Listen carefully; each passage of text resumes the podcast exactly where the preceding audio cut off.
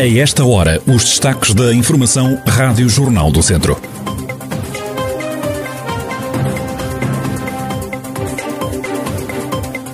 Os contentores do lixo estão sempre cheios e há restos de carne, arroz e outros alimentos espalhados pelo chão.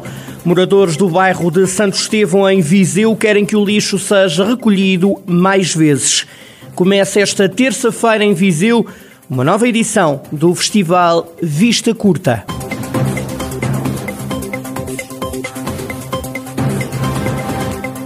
A atualidade da região em desenvolvimento já a seguir.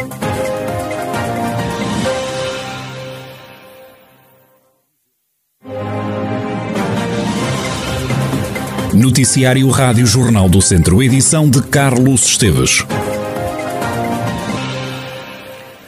Os moradores do bairro de Santo Estevão, em Viseu, queixam-se de que a recolha do lixo é feita com pouca frequência. Carla Figueiredo, uma das moradoras do bairro, diz que é muito comum ver-se resíduos espalhados pelo chão e defende que a culpa não é de quem ali mora.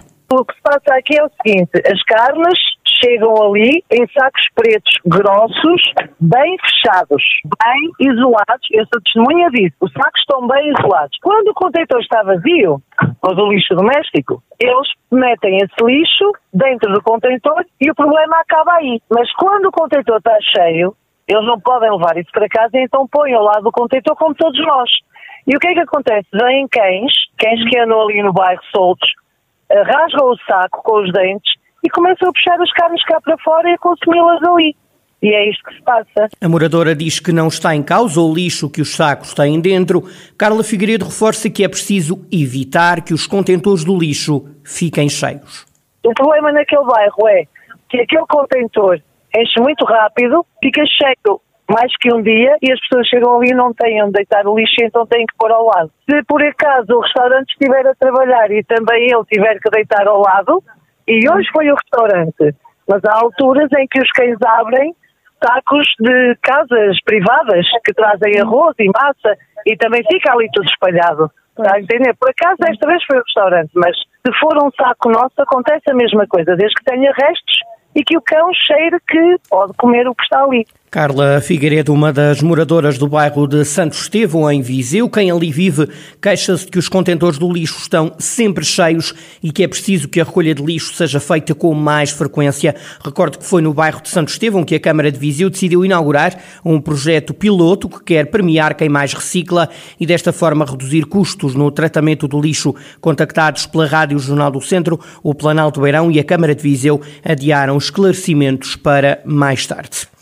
Começa esta terça-feira mais uma edição do Vista Curta. O Festival de Cinema decorre em Viseu até ao próximo dia 16 de outubro. Este ano o destaque são os filmes rodados na região da Galiza, em Espanha. Margarida Assis, da organização do evento, destaca ainda um concerto de Rui Reininho.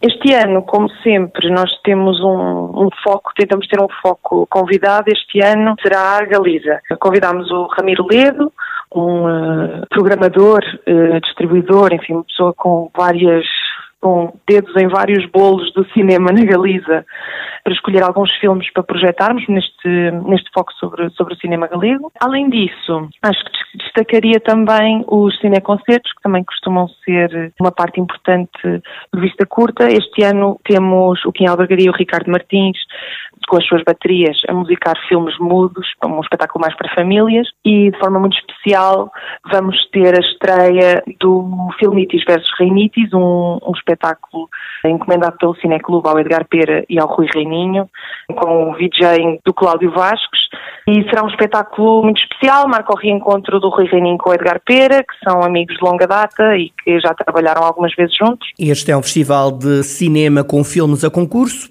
este ano não vai ser exceção. Os filmes em competição este ano quase dobraram. No que diz respeito à competição nacional, entenda-se, a competição local continua com uma expressão que nós consideramos ainda um pouco tímida este ano. No ano passado considerámos-la bastante tímida, foram três filmes apenas, e este ano manteve-se isso. Este ano foram três filmes selecionados também na competição local. Na competição nacional, o panorama já é diferente, selecionámos 16 filmes que é o dobro dos filmes que, que selecionámos no ano passado para, para, a competição nacional, o que é, é mostra de uma grande diversidade, ou seja, nós tentámos que essa seleção fosse diversa, fosse rica e, e trouxesse esse tal panorama do que da produção nacional atual, não é? Produção filmes de 2020 ou 2021 exclusivamente, portanto é um panorama bastante sólido do que se tem feito a nível da curta-metragem em Portugal. Margarida Assis, da organização do Vista Curta, um festival de cinema que volta a Viseu, começa hoje, termina a 16 de outubro. O destaque é o cinema galego e também um concerto com Rui Reininho. Vai ser uma semana sem chuva na região de Viseu. Nos próximos dias é esperado vento forte durante a noite e temperaturas ligeiramente acima da média para o mês de outubro, como detalha a meteorologista Ângela Lourenço, do Instituto Português do Mar e da Atmosfera. Continuação de céu em geral pouco nublado, sem chuva, portanto não, não estamos a prever a ocorrência de chuva para os próximos dias uh, na região centro. As temperaturas, principalmente a temperatura máxima, mantém-se com valores acima daquilo que é a média do mês de outubro. Em todo caso, os valores para o Distrito de Viseu vão andar em torno dos 20 eh, graus, zonas mais elevadas, e depois uh, perto dos 30 graus, uh, principalmente na parte sul uh, do distrito. O vento vai-se predominar do quadrante leste e chama a atenção que durante o período da noite, principalmente o período da noite e manhã, tem tendência a soprar com maior intensidade. Ângela Lourenço, Instituto Português do Mar e da Atmosfera e as previsões do estado do tempo para a região de Viseu nos próximos dias. As eleições foram a 26 de setembro e, entretanto, já começaram a tomar posse os presidentes eleitos nas autárquicas. Carlos Santiago foi reeleito em Sernancelho pelo PSD com mais de 80% dos votos e já falou em várias apostas para este novo mandato. O nosso compromisso com todos os sedancelhenses passa pela estabilidade e reforço da aposta nas vertentes económica, social e na cultura. A nossa intervenção política neste mandato passa por mostrar um Conselho realizado nas infraestruturas básicas, no social, na cultura e na educação, no ordenamento do território, no turismo, na agricultura, na economia.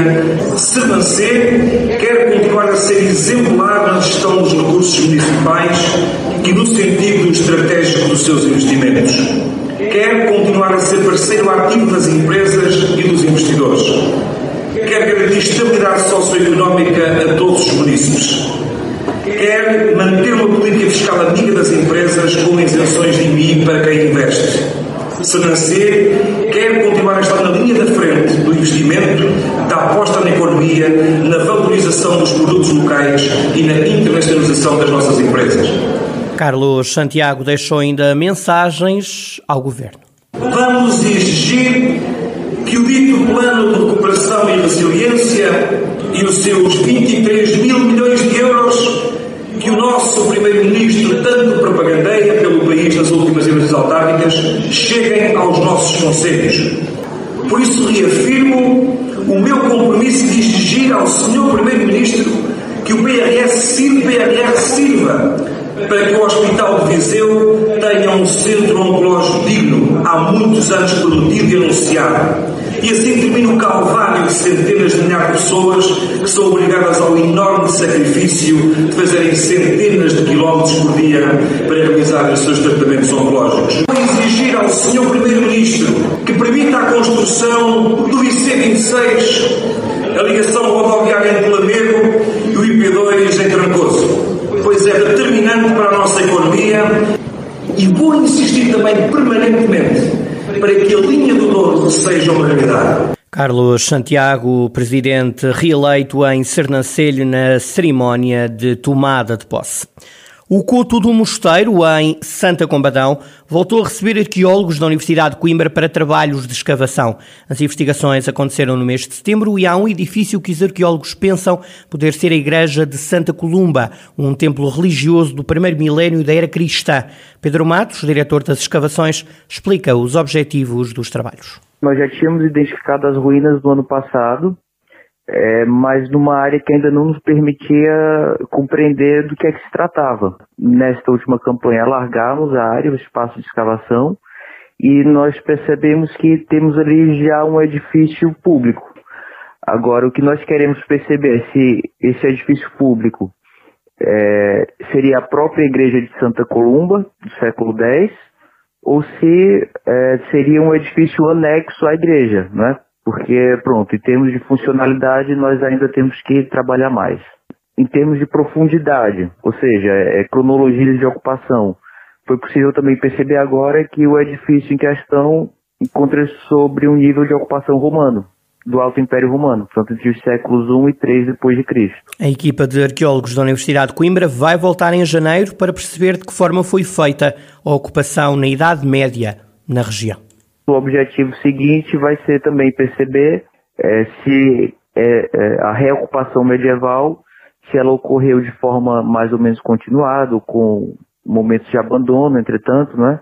Portanto, posso lhe dizer que entre o nível romano, entre a ocupação romana e é, as ruínas que foram descobertas agora, nós temos aí um lapso cerca de 700 anos. Na verdade, os nossos objetivos principais agora vão ser perceber em que moldes ocorreu esse lapso, se foram ocupações sucessivas, é, ou seja, passando pelo fim do Império Romano, invasões bárbaras, o período é, islâmico e depois Reconquista, que é de quando data o nosso edifício, que nós estamos a escavar, ou se pelo contrário, o, a casa romana, não é, a vila romana foi completamente abandonada e depois reocupada na época da Reconquista Cristã. E o outro objetivo é, portanto, perceber a planta do edifício medieval. Pedro Matos, diretor das escavações que estão a decorrer no culto do mosteiro, naquele que será o local onde nasceu Santa Combadão.